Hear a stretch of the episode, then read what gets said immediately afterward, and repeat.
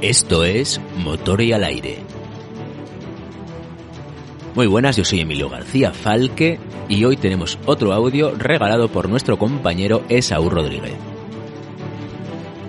Acerca de las vicisitudes de la vida de un navegante de bombardero B-24 durante la Segunda Guerra Mundial. Todas las músicas que no son de época pertenecen a Gregoire Lourdes. Te dejo con el programa, que lo disfrutes. Un abrazo y buen vuelo. Despegamos. Hola y bienvenidos a un nuevo Motor y al aire. Hoy en esta serie de podcast que estoy grabando para Emilio y para su canal, pues voy a traeros las memorias de un navegante de un B-24. No sé si para cuando escuchéis este podcast pues habrán salido las de artillero de B-17, el piloto de un B-17, bueno, hoy traigo las vivencias de Albert W. Boam, un navegante de un B-24 que nos va a recordar durante pues aproximadamente una hora que va a durar este podcast pues su entrenamiento, cómo llevaron a cabo el bombardeo sobre el Reich, eh, sufrió un derribo y su posterior supervivencia durante meses en un campo de prisioneros eh, de la Alemania nazi. Y bueno, eh, si tenemos que dar una fecha de inicio para toda esta historia, va a ser el 10 de noviembre de 1942, en el que pues nuestro amigo Albert se alistó en el cuerpo aéreo del ejército, con la esperanza eh, que tenía en ese momento de convertirse, pues como todos los chavales, en piloto de caza. Pero nunca imaginaría que cuando fuese a la guerra, pues iba a ser, como digo, como un navegante y que al final pues, acabaría convirtiéndose en un prisionero. Había nacido criado en Manhattan y Albert creció pues en el Upper East Side en diversos apartamentos. Según recuerda en las memorias que he encontrado, en aquella época los apartamentos tenían un precio razonable. Asistió al Stuyvesant High School, entre cuyos alumnos se encontraban, en fin, algunos que supongo que sean conocidos para la época como Jimmy, Jimmy Cagney, Robert Aldar, que por cierto sería el padre de Alan Aldar. A principios de marzo del 43 fue activado para el servicio, desde, ya recordáis que desde el 10 de noviembre del 42, cuando se había listado, bueno, pues, y pues esperaron unos cuantos meses y fue activado para el servicio y tomó un tren desde su Manhattan natal hasta Nashville en Tennessee, donde iba a realizar entrenamiento básico. El tren a Nashville hizo una parada en Louisville, en Kentucky, donde los jóvenes reclutas, en fin, pues podían bajarse para tomar algo. El lugar más conveniente cerca de la estación era el Blue Boar Café. Albert y, sus compañeros, llenos de esa superioridad, esa bravuconería, podríamos decirle, neoyorquina, bromearon con la camarera hasta que esta bastante molesta les dijo que podían besarle el culo. Según digo, leo trasero, pero bueno. Eh, estas palabras eh, le, impresionaron a Albert porque era la primera vez que oyó a una mujer decir palabrotas. En fin, supongo que en su, en su querido Manhattan no era muy normal. Al llegar a Nashville, las lluvias recientes obligaron a estos hombres a caminar por el barro rojo, eh, tan típico de Tennessee, hasta llegar a sus barracones. Este barro rojo era una visión inusual para estos jóvenes yanquis. Los barracones donde fueron alojados contaban con estufas de carbón que se abastecían del carbón bituminoso. Bueno, el carbón bituminoso supongo que Antonio Navas, ¿verdad? De, de Casus Belli, mi compañero, podría explicarnos mejor. Pero bueno, digamos que es un carbón de muy buena, no muy buena calidad, que causaba problemas respiratorios entre los reclutas. Y los consiguientes eh, ataques de tos se conocerían como el Tennessee Hack. Durante su estancia en Nashville, los hombres fueron sometidos a pruebas de aptitud para los diferentes puestos en un bombardero. Eh, Albert superó las pruebas de piloto, eh, para bombardero y para navegante. Y bueno, eh, al final sus sueños de convertirse en, un afamado piloto de caza se esfumaron cuando se le asignó para la formación de navegantes en el campamento Selma, a las afueras de Monroe, en Luisiana, donde, en fin, se le instruyó de todo lo que se necesitaría para su puesto de navegante, meteorología y otras materias. Y realizó misiones de práctica en un avión motor aprendiendo a utilizar un derivómetro.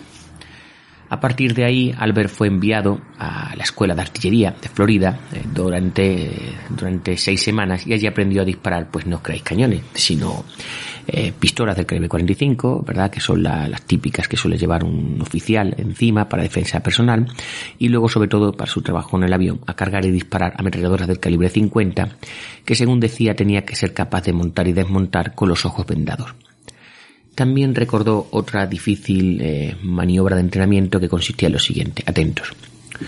Uno de nuestros ejercicios consistía en llevar una escopeta en la parte trasera de un autobús en movimiento y disparar a los platos que se lanzaban en diferentes ángulos y altitudes.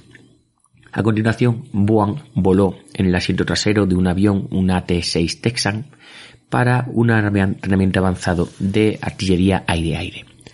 Los alumnos disparaban sobre blancos que eran arrastrados por otros aviones. Parte de su entrenamiento consistía en mantenerse firme cuando el piloto del avión pues realizaba maniobras repentinas. Y dice que bueno, en un concurso pues al final obtuvo el tercer puesto entre todos los artilleros de la base. En diciembre de ese año del 43 recuerdo, obtuvo sus alas y sus consecuentes barras de oro que le indicaban como subteniente o alférez, como se les conoce aquí en España. A los recién acuñados navegantes se les dio un permiso de 10 días por Navidad y se les dijo que se presentaran en el aeródromo del ejército de Casper en Wyoming, donde, en fin, después de ese calor y humedad, ¿verdad?, persistente que hay en Luisiana y en Florida, pues hacía un frío glacial ese invierno.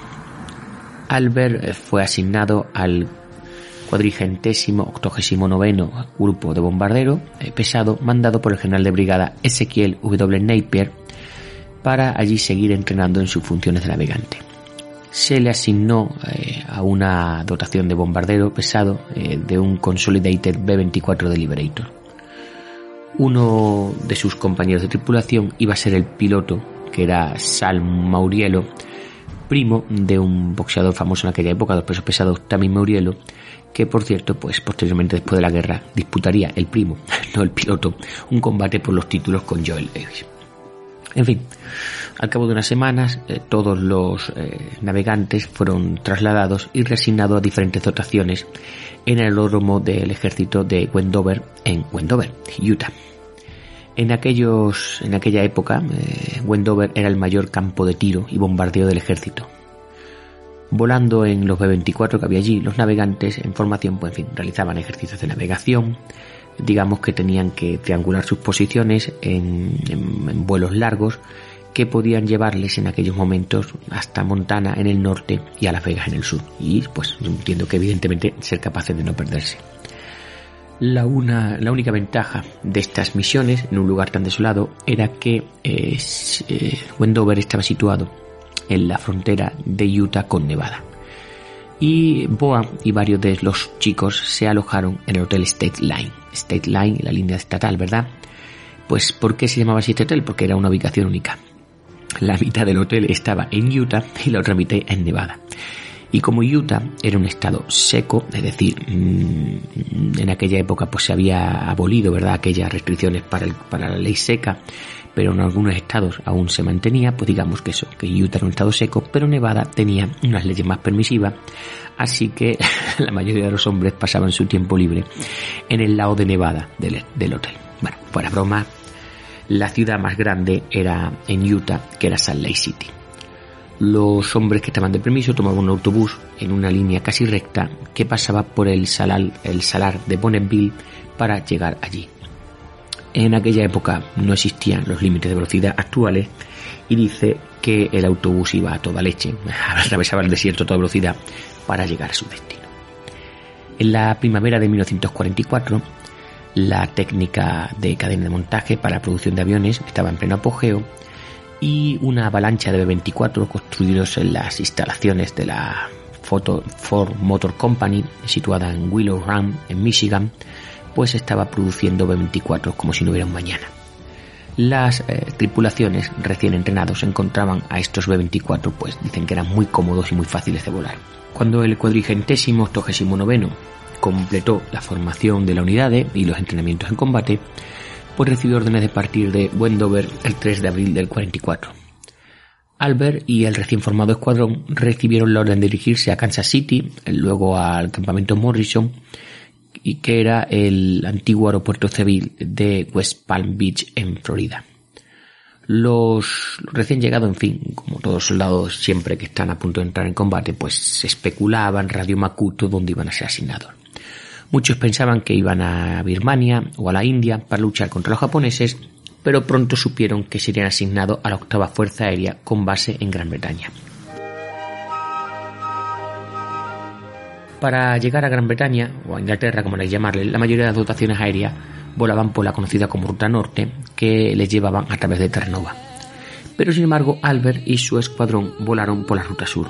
Su primera parada fue en Puerto Rico, y bueno, Puerto Rico en aquellos tiempos era el paraíso para cualquier joven.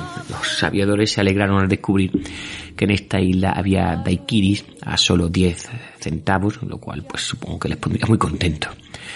Los tripulantes de estos aviones, que eran bastante emprendedores, va a entenderme el chiste, llenaron sus bahías de bombas vacías con ron de esta isla, ron barato, y luego pues continuaron el vuelo. Llegaron a Trinidad y Yorktown en la Guayana. Desde allí se dirigieron a la ciudad de Fortaleza, está en Brasil. Y bueno, Brasil era también un paraíso de todo lo que no se podía en ese momento disfrutar en Estados Unidos por la guerra. Había medias de nylon, que siempre es un regalo adecuado para una chica en estos momentos de, la guerra. Así que Albert compró varios pares y se los envió a sus hermanas, que quedaron encantadas. Sin embargo, eh, ese no era su recuerdo más, más intenso, más vivido del país. Porque lo que más recuerda de Brasil son las cucarachas voladoras. Bueno, la siguiente parada desde Fortaleza fue la ciudad más oriental de Brasil, que era Natal, y el lugar más conveniente para realizar un vuelo transoceánico hasta África. Los aviadores dieron el salto a Dakar, sabéis que está en el, actual Senegal, en aquellos tiempos el África Occidental francesa, que en aquellos tiempos ya había pasado del control del gobierno de Vichy al de la Francia Libre. Según dijo Albert, eh, fue la única vez que utilicé la navegación celestial que había aprendido en el entrenamiento avanzado. Desde allí los B-24 volaron a Marrakech, donde Albert recuerda haber viajado en un burro taxi, en fin, un taxi, un carrillo de esto impulsado por un burro. Después de Marruecos, pues volaron directamente a Gran Bretaña. Sin embargo, al pasar por Portugal, vieron a lo lejos a un avión no identificado que creyeron reconocer como un caza alemán. El piloto del B-24 se metió en las nubes cercanas para evitar la confrontación. Una vez pasado Portugal, el resto del vuelo transcurrió sin incidente hasta casi el final. Se les asignó el aterrizaje en el conocido como eh, campamento de la RAF Hallesworth, situado entre Norwich e Ipswich en la actual Anglia Oriental, es decir, la parte de, de Gran Bretaña más oriental. Pero era tal la cantidad de aeródromos que salpicaba la campiña inglesa que se perdieron entre todas las nuevas bases aéreas militares que se habían creado y acabaron aterrizando en Gales, a cientos de kilómetros al suroeste donde tenían que haber llegado. En fin, Albert recordaba eh, que la gente local británica era muy hospitalaria y amable. A cada uno de los oficiales se le asignó un, un Batman. Un Batman, eh, literalmente en el ejército británico, es un, un soldado que está asignado como, en fin, criado, ayudante de un oficial. Albert aprovechó su Batman el tiempo suficiente para que eh, lustrara las botas eh, que tenía que utilizar antes de que eh, su avión pues saliera de, Gales y se marchara a, a esto hemos dicho, a Hallesworth, a esta base de la RAF, que iba a ser el hogar de la cuadrigentésimo octogésimo novena. El quincuagésimo sexto grupo de caza también estaba posicionado allí. Bueno, el cuadrigentésimo octogésimo noveno tenía cuatro escuadrones, que en fin, por ahorraros un problema de cálculo de cuáles eran, lo diré en, números naturales en vez de en ordinales. Era el 844, 845, 46 y 47. Y Albert fue asignado al 846 Escuadrón de Bombardero. Durante su estancia en Hallesworth, el escuadrón realizó varias misiones de práctica sobre el Mar del Norte. Justo antes de su primera misión de combate, dos de los Liberators, eh, tratando de evitar a un par de bombarderos mm, Boeing B-17, estas Flying Fortress, que se dirigían directamente hacia ellos desde las nubes, acabaron chocando entre sí, haciendo que ambas eh, aeronaves se estrellaran con las consiguientes víctimas mortales. Esta sería una experiencia desconcertante para estas jóvenes dotaciones o tripulaciones de aviones pues que veían sus primeros compañeros morir. Cuando no volaban en una misión de combate, los miembros de las dotaciones pasaban su tiempo, en fin, holgazaneando en escribiendo cartas a casa, jugando a las cartas, lo normal, ¿verdad? Yendo a los pubs, a, los bailes que se organizaban en las ciudades cercanas, que, bueno, como hemos dicho antes, pues las más cercanas a, esta base de la RAF de Hallsworth, pues eran las localidades de Norwich e Ipswich. Iban a veces a Londres y, bueno, sobre todo lo que más hacían era dormir y descansar. Un navegante de otro grupo de bombarderos del 455 describió así la vida en la octava Fuerza Aérea. Temíamos cada misión, pero sabíamos que teníamos que volar las misiones necesarias para volver a casa. Todos volábamos aterrorizados. Rezábamos mucho. Algunos bebíamos mucho. Algunos fumábamos muchos. Para escapar de la guerra caminábamos o íbamos en bicicleta por la campiña inglesa cada vez que podíamos. Nuestra tripulación era nuestra familia. Hacíamos casi todo juntos y nos cuidábamos los unos a los otros, pasara lo que pasara. A las chicas inglesas que conocimos eh, las abrazamos, con fuerza, con intensidad eran los ángeles en nuestro mundo de muerte súbita y violenta. Algunos de nosotros apenas nos aferrábamos a nuestra cordura. Los eh, cirujanos de vuelo nos daban las medicinas adecuadas para mantenernos en funcionamiento, de la misma manera que nuestros mecánicos mantenían eh, en vuelo nuestros bombarderos. Uno de los miembros de la tripulación se desmoronó por el esfuerzo y no pudimos evitar envidiarle mientras le sacaban de la zona de combate. Muchos años después aprenderíamos que, estadísticamente, no había lugar más peligroso para estar en la Segunda Guerra Mundial que en un bombardero sobre Alemania. Las medallas que recibimos no fueron por heroísmo, eran por haber sobrevivido al peligro de colisión con nuestros propios aviones, de ser heridos por un trozo de metralla antiaérea, de haber volado por los aires por un pacto directo, de haber caído por una avería en el avión, de haber sido atacados por cazas alemanes, de habernos estrellado en el mar, o de haber resultado heridos o muertos de mil maneras posibles. El cuadrigentésimo octogésimo noveno eh, volaría su primera misión de combate el 30 de mayo del 44. Como sabemos, justo una semana antes de la operación Overlord, es decir, la invasión de Normandía. En aquella época las tripulaciones tenían que sobrevivir, porque esa es la palabra, un mínimo de 25 misiones antes de poder regresar a casa. Como curiosidad, los alemanes no tenían misiones mínimas y lanzaron al aire y lucharon hasta el final de la guerra. En fin, eh, la alarma, eh, dice nuestro amigo, que se produjo a las 4 de la mañana y la reunión informativa tuvo lugar después del desayuno. Los objetivos de los 135 B-24 de este cuadrincentésimo, noveno grupo eran los almacenes, los depósitos de aviación y la unidad de, de caza Will de Sau en Odelburg, en la Baja Sajonia, que está al oeste de Bremen. Cuando nuestro grupo sobrevoló la costa holandesa, la artillería antiaérea alemana pues les dio los buenos días.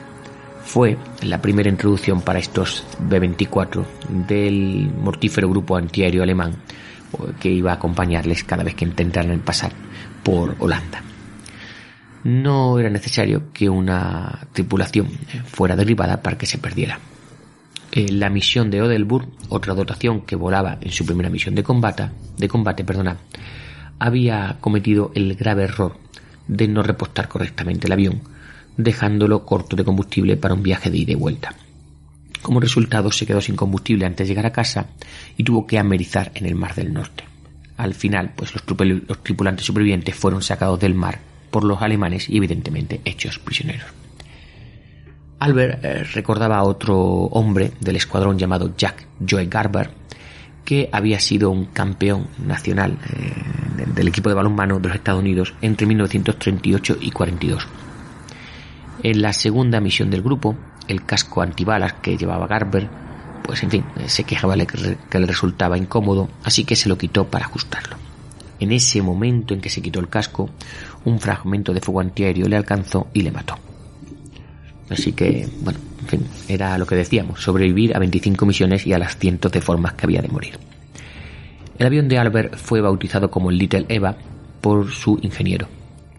Por cierto, hay otro B-24 Little Eva, que en este caso se estrelló frente a la costa de Australia en diciembre del 42, no tiene nada que ver. La siguiente misión, o segunda, de Little Eva, tuvo lugar el 31 de mayo del 44 y que consistía en atacar eh, donde los lugares de lanzamientos de las V1, aquella bomba zumbadora, ¿recordáis? Que tenía su sede en la zona del paso de Calais en Francia. Volando entre 7 y 8 mil pies, la primera pasada sobre el objetivo fue en un ángulo incorrecto, complicado, y la mayoría de los aviones pues no pudieron lanzar sus bombas. El comandante de vuelo, que no estaba satisfecho, ordenó una segunda pasada sobre el objetivo, lo que evidentemente en un campo de, batalla aéreo pues nunca es una buena idea. Ahora los alemanes sabían perfectamente que volvían, además de su altitud y alcance. Así que bueno, el fuego antiaéreo se volvió preciso y el Little Elba regresó a la base acribillado por atentos 186 agujeros de fuego terrestre el sistema hidráulico había sido perforado, es decir, fallaba y no funcionaban los frenos. Dice Albert que uno de los agujeros estaba directamente debajo de donde yo estaba sentado y que todavía me sorprende, pues eso, dice su memoria, de que no me alcanzara. Uno de los artilleros que estaba en la cintura, sabéis, en el centro del avión, disparando por los lados, fue alcanzado en el brazo. Quedó gravemente herido y no volvería a volar en combate. Un par de aviones más fueron derribados y la mayoría de los aviones acabaron recibiendo daños. Y cuenta Albert que ese día, ese día fue el día en que empezó a fumar. Para empeorar las cosas, digo con lo de empezar a fumar, mientras volaba de vuelta a la base sobre el estuario del río Támesis, el Little Eva empezó a volar por debajo de los 10.000 pies y eso era peligroso porque empezó a recibir fuego antiaéreo de los británicos. ¿Por qué? Porque era una norma que no se debían volar por debajo de los 10.000 pies cerca del Londres para no ser confundido con bombarderos alemanes. Que digo yo que para esta época poco bombardero alemanes habría, pero en fin, los artilleros tienen sus órdenes. Y bueno, o bien el piloto no se acordaba de esta orden, o como hemos visto, pues el avión estaba demasiado dañado para mantener altitud. Entonces, y si las cosas aún no eran malas, pues se pusieron aún peor.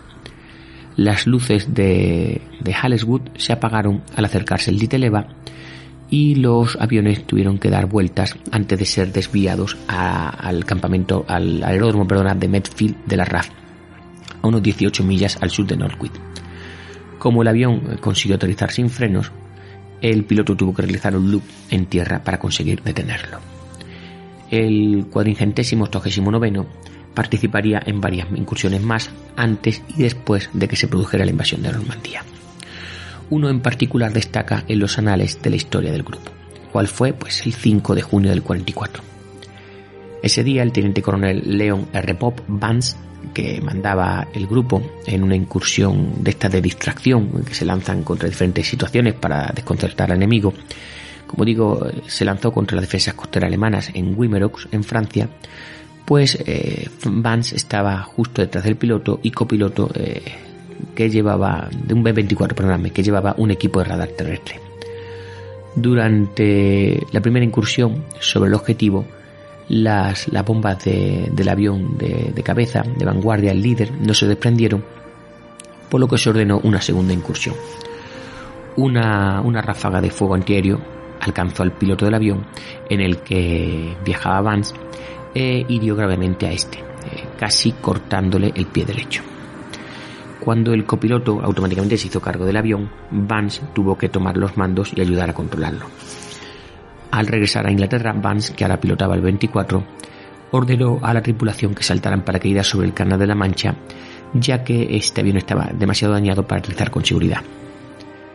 Pensando eh, erróneamente que el operador de radio del avión aún estaba a bordo, eh, al final pues Vance realizó un aterrizaje en el agua con éxito para eh, salvar la vida del hombre pero se produjo una explosión que hizo que Vance saliera despedido de la cabina. Fue recogido por una embarcación británica de salvamento marítimo, pero al final, después del impacto aquel que habíamos dado, pues tuvieron que amputarle el pie. El 26 de julio, cuando Vance regresaba a Estados Unidos para recibir tratamiento médico, el C-54 Skymaster, en el que viajaba él y otros estadounidenses heridos, desaparecería eh, sobre el Atlántico Norte. Por todas estas situaciones, Vance recibiría la medalla de honor a título póstumo, que sería, por cierto, la única medalla de honor concedida a un tripulante de un B-24 por una acción volada desde Inglaterra hacia el viejo continente.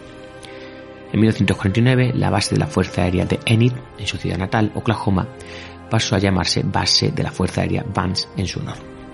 Y bueno, pues este pequeño detalle sobre la única eh, medalla de honor concedida a un, a un miembro de la, del B-24. Como digo, en el teatro europeo. Bueno, seguimos. El día D, el Little Eva partió para bombardear la localidad de Saint-Lô, en Francia. Volando bajo las nubes, eh, Albert se quedó atónito, según cuenta en sus memorias, ante la cantidad de barcos que participaban en la invasión a través del Canal de la Mancha. Según recordaba, eh, parecía que se podía ir andando de una punta a otra del canal. En este viaje, el avión Pathfinder, que, Pathfinder ese que debe guiar el camino y designar el objetivo, pues no apareció. Así que, como los aviones asignados para bombardear Saint-Lô encontraron la visibilidad muy limitada por culpa de las nubes, pues acabaron abortando su misión. Después del día D, el cambio de misiones fue rápido. A Albert le parecía que el Little Eva estaba llegando a volar una misión cada dos días. Voló dos incursiones contra Múnich el 11 y 12 de julio del 44 y eh, todos los aviones disponibles de octava Fuerza Aérea participaron en estas famosas incursiones denominadas de mil aviones. Varias de las misiones también tenían como objetivo eh, zonas de clasificación donde podían encontrarse el tráfico ferroviario. Si no lo sabéis, en aquellos tiempos donde se utilizaba el tren más que el coche, pues había que mm, depositar los trenes y reunirlos, en fin, en diferentes depósitos, pues era un sitio muy bueno para destruir muchos trenes de golpe. Al menos una de sus misiones fue contra la base aérea de Villa Cublot, a 8 millas al suroeste de París, donde la Luftwaffe pues, mantenía una base de cazas e igualmente algunas instalaciones para la fabricación y reparación de aviones. La misión del grupo del 31 de julio también estaba dirigida contra las plantas químicas de la IW Farben en Ludwigshafen am Rhein, perdonad mi alemán, esto es al otro lado del río Mannheim en Alemania. El, Little Eva y su tripulación ya habían eh, realizado 30 misiones y el 31 de julio sería la última. Pero ya os he contado al principio del podcast que acabaría prisionero, así que sabéis que no va a terminar como esperaron. Por cierto, 25 misiones, 30 misiones. Mm, durante la guerra a veces se cambiaban los patrones según la necesidad y se podían ampliar o reducir las misiones. Vamos con la misión del 31 de julio. Little Eva era el segundo avión de la formación que seguía al avión Pathfinder, el cual se encargaba de, como sabéis, verificar el objetivo. Mientras el escuadrón seguía al Pathfinder, eh, Albert empezó a notar que se habían desviado del rumbo. Comunicó por radio a su piloto de información, pero esta no fue transmitida al avión de cabeza. Su aproximación le estaba llevando erróneamente sobre las afueras de Saarbrücken, y al alcance de las defensas antiaéreas de esta ciudad. Pronto, pues el fuego antiaéreo se elevó en el cielo e impactó en la superficie de control de la derecha del Little Eva. Si el fuego antiaéreo en aquel momento hubiera impactado unos centímetros a un lado, habría incendiado el tanque de combustible con el resultado desastroso que os podéis imaginar. El Little Eva se desvió de la formación hacia la derecha y voló erráticamente, perdiendo constantemente velocidad y altitud. El piloto sabía que no podía esperar volver a Inglaterra. Mientras luchaba por controlar el avión, el piloto esperaba desesperadamente que pudieran llegar a Suiza, donde, pues, en fin, estarían a salvo, pero el Little Eva era cada vez más difícil de controlar y había disminuido su velocidad hasta casi llegar a la velocidad de pérdida. El piloto entonces pues dio la orden de saltar. A partir de unos 8.000 pies, la tripulación saltó de uno en uno. Albert salió por la puerta de la rueda del morro, astillándose un diente en el proceso. Eh, se golpeó, digamos, la boca y se astilló un diente. Según dice, abrí mi paracaídas de inmediato. Durante más de 70 años, eh, según cuenta su memoria, ha creído que lo abrió demasiado pronto. El Little se precipitó al suelo y se estrelló. William Banton, el copiloto, y Albert, sangrando por la boca, acabaron aterrizando la misma zona y bueno, eh, se, se acurrucaron, se escondieron un poco tratando de averiguar qué hacer a continuación. Habían caído cerca de una comisaría de policía en Hagenau, en la Alsacia-Lorena, que estaba en aquellos tiempos, como sabéis, controlado por los alemanes. El jefe de la policía local, que había visto los paracaídas, y sus hombres, pues los capturaron. Les insultaron llamándoles gangsters terroristas americanos. Me lo imagino con ese acento alemán. En su enfado, pues evidentemente golpearon al copiloto que era un, un, hombre mucho más grande que nuestro querido Albert. Pero bueno, los gángsters pasarían dos noches en la cárcel local. Al tercer día, un camión eh, con los distintivos de la Luftwaffe pasó a recogerlo. Los dos hombres fueron llevados al Dulag Luft, que es un campo de prisioneros para pilotos enemigos en Obersul, cerca de Frankfurt. Y había sido iniciado en 1939 y era el mayor campo de tránsito de Alemania para los aviadores aliados capturados. Eh, ¿Qué quiere decir el tránsito? Bueno, pues que en Dulag Luft los prisioneros de guerra eran clasificados interrogados y enviados a campos de prisioneros de guerra en función de su formación o su estatus, digamos. A su llegada, Albert y el copiloto fueron encerrados en régimen de aislamiento con muy poca comida y bebida. Dice que durmieron en unas tarimas de madera con un poco de paja como, como colchón. Durante tres días fueron llevados bajo vigilancia a la oficina de un oficial de la Luftwaffe que hablaba un excelente inglés. Y este hombre, pues evidentemente, después de tantos años había hecho bien sus deberes. Según cuenta Albert, eh, parecía saber mucho sobre mí, dónde me había entrenado y mi número de escuadrón. El joven navegante recibió un cuestionario con una serie de preguntas cuyas respuestas, dice Albert, estaba ya seguro que el alemán conocía. Pero eh, a todas las preguntas que le hacía a Ana Albert, él siempre respondía con lo que le habían dicho que tenía que decir. Nombre, rango y número de serie. Después de cinco días, en el Dulaglut, fue enviado por tren a Sagan, en la Baja Silesia, a un campo de prisioneros de Luftwaffe llamado Stalag Luft 3. Este eh, fue el famoso campo de prisioneros, por si no lo sabéis, en el que tuvo lugar la gran evasión. Este acontecimiento y las brutales represalias que siguieron, eh, porque esto había ocurrido eh, en marzo del 44, tuvieron lugar antes de que llegara Albert. En este campo se reunió finalmente con los otros oficiales de tripulación. El piloto, que era el primer teniente, el teniente primero Arthur P. Bertansetti, y el bombardero, que era Tom Dye.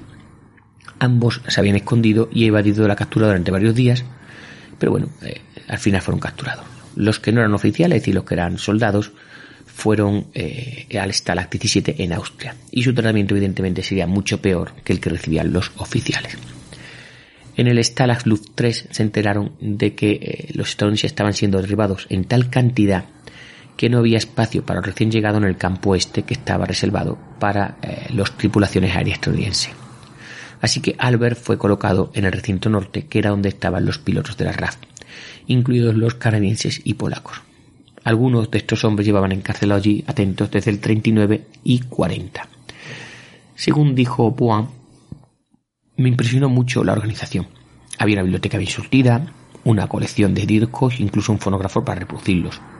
Se organizaban conferencias, montaban obras de teatros, en fin, con hombres disfrazados para interpretar los papeles de mujeres, imprimían su propio periódico del campamento y evidentemente escondían clandestinamente una radio onda corta desde la que recogían y posteriormente difundían verbalmente eh, las noticias de la BBC del día. La radio recibía el nombre en clave de tabaco para ayudar a ocultar su existencia. Y para entretenerse por la noche, pues al final lo que se ha hecho siempre soldado es jugar a las cartas. Para hacer ejercicios había una zona ovalada alrededor del campamento, dentro de los de la alambrada evidentemente, donde los hombres realizaban sus eh, ejercicios, según dicen los británicos, constitucionales, es decir, ejercicios para mantenerse en forma. Y se organizaban partidos de fútbol y softball. Albert recordaba así. Un día un mes en mi 109 sobrevoló el recinto, tal vez rindiendo pleitesía a sus compañeros de aviación. Uno de los prisioneros le lanzó una pelota de softball al avión que pasaba. Afortunadamente para todos falló. En otra ocasión, un Messerschmitt 262 alemán sobrevoló el recinto. Al principio, este avión sin hélice y con un sonido estruendoso causó asombro. Pero como éramos chicos voladores, Pronto nos dimos cuenta de lo que era y lo que significaba, que la Alemania nazi tenía aviones a reacción que podían inclinar la balanza a favor de Hitler. En cuanto a la comida en el campo, en fin, la Luftwaffe nos suministraba una cantidad cada vez menor de sopa de col infestada de insectos. Dice que tenían que escurrir los bichos antes de poder comerla. De vez en cuando reciben una patata asada y a veces un trozo de pan duro de un color marrón oscuro. En fin, para que no os preocupéis, la mayor parte de su alimentación provenía de los paquetes que repartía la Cruz Roja. Cada paquete contenía varios artículos. Dice así. Recuerdo que había carne en lata, leche en polvo, una barrita de chocolate, margarina y un paquete de cigarrillos.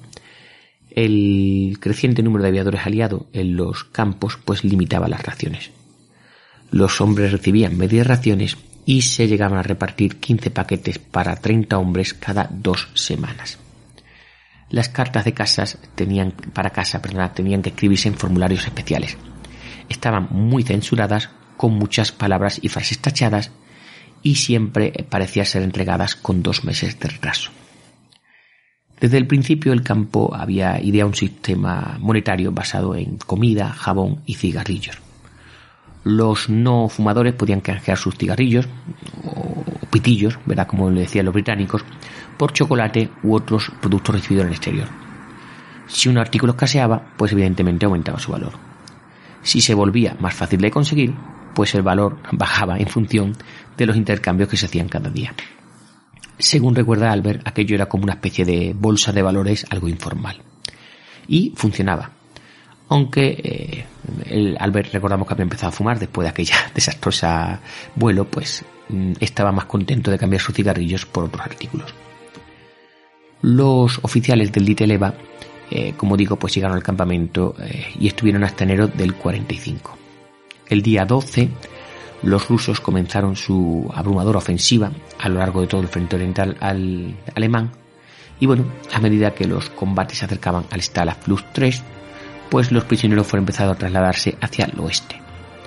Después de la guerra se supo que Hitler había pedido que todos los prisioneros de guerra fueron, fueran muertos en los últimos días del Tercer Reich. El ejército lo pensó mejor y aunque el régimen nazi se estaba desmoronando, se consideró importante conservar a los prisioneros de guerra aliados como moneda de cambio en cualquier posible negociación futura. Para el 27 de enero, los rusos estaban a solo 16 millas del campamento. Los guardianos anunciaron, recuerda nuestro amigo, que los prisioneros tenían dos o tres horas para recoger nuestras pertenencias y todos los paquetes de las brujas que pudiéramos llevar. 11.000 prisioneros fueron conducidas eh, a través de un clima que estaba bajo cero y en el que la nieve tenía hasta 15 centímetros de profundidad.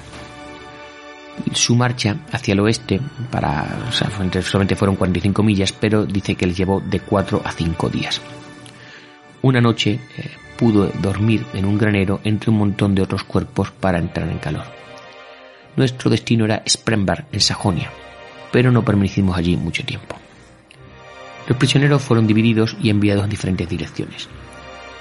El 2 de febrero los hombres del recinto norte, recordamos los de la RAF, incluidos polacos y franceses y, canadienses, incluido Albert, fueron cargados en, vagones y enviados al Stalag 13D en Nuremberg. A Albert eh, le pareció que la ciudad estaba destruida en un 90%. Recordó una escena de la recuerda una escena de la película del juicio en Nuremberg que mostraba eh, la ciudad en ese estado y dice que sí, que era tal cual la recuerda de lo que cuando pasó con el tren. El campo al que llegaron, que había sido ocupado previamente por prisioneros italianos, estaba infestado de piojos. Y eh, si las cosas no estaban mal, pues aún se emperaron todavía. A causa del caos y la desorganización en Alemania, en parte evidentemente debido a los continuos bombardeos y ametrallamiento de los aliados, no llegaban nuevos paquetes de la Cruz Roja para prisioneros de guerra. Vamos, no llegaron durante semanas. Como resultado, había poco que comer y los hombres empezaron a perder peso. Según dice literalmente, perdí unas 25 libras. Las conversaciones eh, estaban siempre dominadas por la palabra comida. Incluso las mujeres pasaban un segundo plano en estas conversaciones de barco. Cuando por fin llegaba un campamento de paquetes, era recibido con gran celebración. Albert recuerda, fue como el día de la victoria, que sabemos que se fue posteriormente. Estábamos muy contentos de volver a tener comida. Sin embargo, pronto el campamento o el campo se vio amenazado una vez más, esta vez desde el oeste, es decir, esta eran los aliados los que llegaban, porque los estadounidenses y sus aliados habían cruzado el Rin y se precipitaban hacia el este. Esta vez los prisioneros, eh, bastante cansados, fueron enviados al sur, a Baviera. Era el comienzo de la primavera y al menos esta vez el tiempo era agradable. Los alemanes estaban escasos de mano de obra y bueno, los prisioneros de guerra eran custodiados ya no por tropas, sino por hombres mayores vestidos de manera informal, lo que luego posiblemente se conocía como el Boxtum, ¿verdad?, al final de la guerra. Según Albert recuerda, los prisioneros podían haber escapado si hubieran querido, pero todos sabíamos que la guerra estaba a punto de terminar y nadie quería arriesgarse a ser fusilados antes de ser liberado. Un día, mientras pasaba por delante de una granja local, Albert se acercó al granjero que los veía pasar e intentó cambiar alguno de sus cigarrillos por huevos. El estadounidense había aprendido un poco de alemán y el granjero entendió lo que quería. Sin embargo, durante el intercambio el granjero le informó a Albert de que el presidente Franklin Roosevelt había muerto. Eh, la noticia no tardó en difundirse y la verdad que fue un shock para todos. Eh, recordad que estos jóvenes habían crecido con el presidente Roosevelt hablándoles por la radio durante eh, varios años, creo que incluso décadas. La última parada de los prisioneros de guerra fue en un campo cerca de Moosburg, una ciudad al noroeste de Múnich. Mientras los prisioneros instalaban en su nuevo campamento, vieron volar a baja altura un caza norteamericano, un P-51 Mustang plateado. Y bueno, pues eso era mucho mejor que ver, ¿verdad?, a un MH-109. Se levantaron, recuerda, y se pusieron a aplaudir. Según Albert recuerda, eh, ese mismo día en Moosburg oímos disparos de armas ligeras y luego la mejor de las vistas, la bandera estadounidense fue izada en el campanario de la iglesia del pueblo. Y los guardias que quedaban se alejaron y evidentemente por los prisioneros ya eran libres. Poco después, el propio general George S. Patton ¿verdad? entró en el campamento improvisado sentado eh, en el asiento trasero de su jeep. El jeep, recuerdan que se detuvo y Patton se puso de pie en el jeep para eh, poder ser visto y pronunció uno de sus, en fin, característicos discursos a los exhaustos prisioneros. Albert recordaba que Patton eh, los agradeció nuestro servicio y llamó a los alemanes hijos de puta. Unos días después nos evacuaron en un C-47 a Reims en el este de Francia. Cuando llegamos las celebraciones por el Día de la Victoria ya estaban en marcha. Los exprisioneros de guerra no tardaron en ser trasladados al puerto de Le Havre en el norte de Francia. Allí fueron alojados en un campamento llamado Lucky Strike, mientras eh, eran procesados, es decir, preparados para el viaje de vuelta a casa. ¿Qué consistía en procesar? Pues le dieron toda la comida que quisieron y volvieron a ganar peso. Cuando llegó el día de la partida, Albert fue enviado a bordo de un buque de transporte de tropas llamado SS Marine Raven y allí, una vez más, los ex prisioneros de guerra recibieron todo lo que querían comer y eh, evidentemente pues el aumento de peso continuo. Albert dice así, mi peso antes de la guerra era de unos 70 kilos. Bajé a unos 56 en el, campamento, en el campo de prisioneros. Cuando llegué a casa había subido a 76 kilos. Yo creo que esto no tiene que ser bueno para nada. En fin, el Marine Raven se hizo a la mar en un convoy de unos 20 barcos, todos con destino a casa. La mayoría de los barcos se dirigían directamente a su ciudad natal, Nueva York, pero el Marine Raven se dirigió a Boston. Albert nunca supo por qué, le hubiera venido estupendo llegar a Nueva York porque era su casa, pero en fin. Desde allí fue enviado a la base aérea de Westover, en el oeste de Massachusetts. A continuación, Albert recibió la orden de presentarse en Fuerte Dix, en Nueva Jersey. Allí le, le arreglaron el diente astillado, recordáis ese que se hizo cuando saltó del avión, y el dentista le colocó una corona de acrílico sobre el diente y como premio Albert conoció a la enfermera y bueno, salió un par de veces con ella. También en Fuerte Dix recibió nueve meses de paga atrasada por el tiempo que estuvo como prisionero de guerra. ¿Cuánto le pagaron?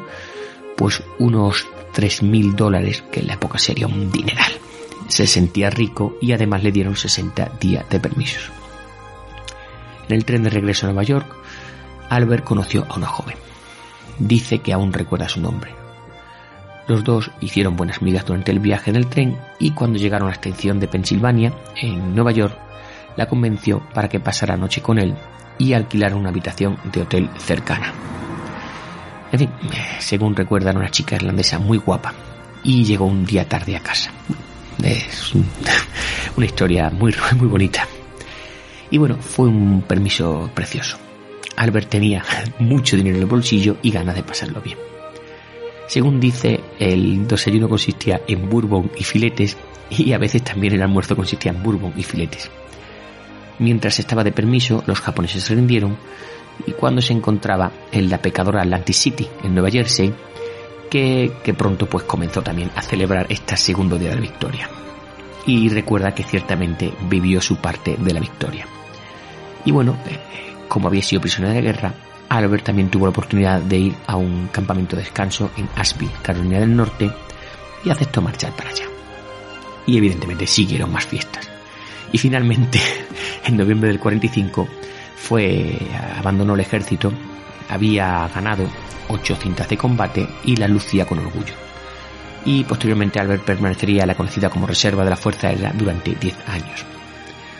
Durante ese tiempo eh, asistiría a la Universidad de Columbia bajo el proyecto de ley GIA, Infantry Bill, que pues digamos que permitía a los soldados eh, acudir a la universidad, en fin, se les daba una especie de beca. A continuación entró a trabajar en una agencia de publicidad de Nueva York. Cuando le preguntaban cómo era la vida en ese tema del, del juego de publicidad, respondió, alcohol y tías sobre todo. Se casaría en 1958 pero no duró mucho y no hubo hijos. Esto de la publicidad alcoholitías me recuerda a una serie que veía hace tiempo sobre el mundo de la publicidad. Supongo que estará basada en hechos reales. Bueno, según cuenta, y ya para ir terminando, una vez en una conversación con su asesor financiero, le preguntó si quería invertir en una empresa alemana llamada IG Farben. En fin, recuerda que fue la empresa que estaba bombardeando, que iba a bombardear el día en que fue batido y supongo que con una mala cara, pues rechazó la oferta.